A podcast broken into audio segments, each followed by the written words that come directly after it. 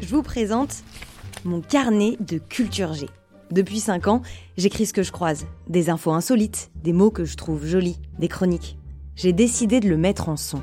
Ça s'appelle Circonflexe et c'est l'accent grâce le plat. J'accentue l'info qui m'intéresse et je fais en sorte qu'elle vous intéresse aussi. Le but, c'est de titiller votre curiosité. On y va? Circonflexe. L'un est blanc, l'autre gris.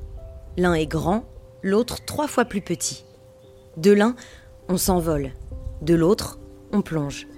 Ils sont deux caps, ou plutôt deux nez. Et comme tout nez qui se respecte, ils se dressent, fiers. Deux frères, défiant les falaises blanches qui leur font face. 34 km, à peine plus qu'un Paris-Versailles. Alors réunir les côtes françaises et anglaises semble à portée de main. Le XXe siècle s'élance sur des géants de papier. Ils montent dans les airs, planent sur les monts, traversent les mers. Il est 5h17 du matin, ce 25 juillet 1909. Le Blériot 11, en lutte contre des vents turbulents, fend enfin le brouillard. Là La Terre Il est 5h17 du matin, ce 25 juillet 1909. Les journaux titrent La Grande-Bretagne n'est plus une île. Ce Blériot la casse, ce roi des pâquerettes, ce Louis Blériot qui 32 fois a échoué, vient de traverser la Manche. De l'autre côté, en France, deux nez forment un sourire. Un géant de papier a réuni les frères ennemis.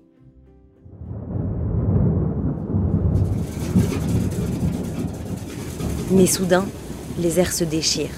Les géants de papier se parent d'alliages d'aluminium et bombardent.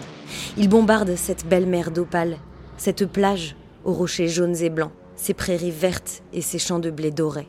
Ils bombardent 800, Wimereux, Boulogne-sur-Mer.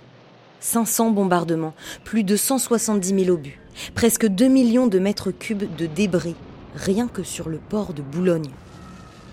Une tornade s'est abattue sur la côte. 800, Wimereux, Boulogne-sur-Mer, ne sont que toits arrachés, murs éventrés, arbres brisés, chaos de poutrelles d'acier et de débris.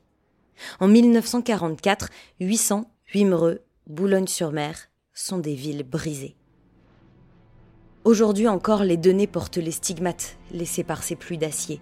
Ça et là, les blocos détruits dévoilent leurs squelettes de fer. Parfois, la marée fait remonter une épave, une bombe, des mines. Les troupeaux se repaissent dans les cratères laissés par la Seconde Guerre mondiale. À 800, les nombreux bunkers sur la plage ont disparu. À leur place, des poteaux de bois pour éviter que la mer n'emporte la digue et les dunes. À l'entrée du village, un bateau au ventre rond, le Flobar, souvenir d'un temps où cette station balnéaire était un village de pêcheurs. Mais. Mais on dirait que quelque chose se trame à 800. La biche venue saluer l'aube a dressé l'oreille. Le phoque, tête hors de l'eau, fixe la digue.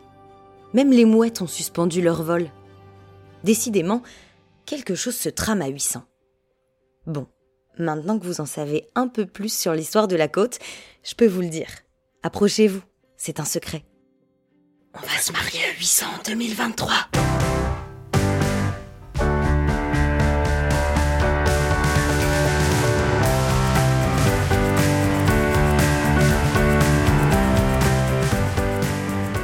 C'était un circonflexe un peu particulier.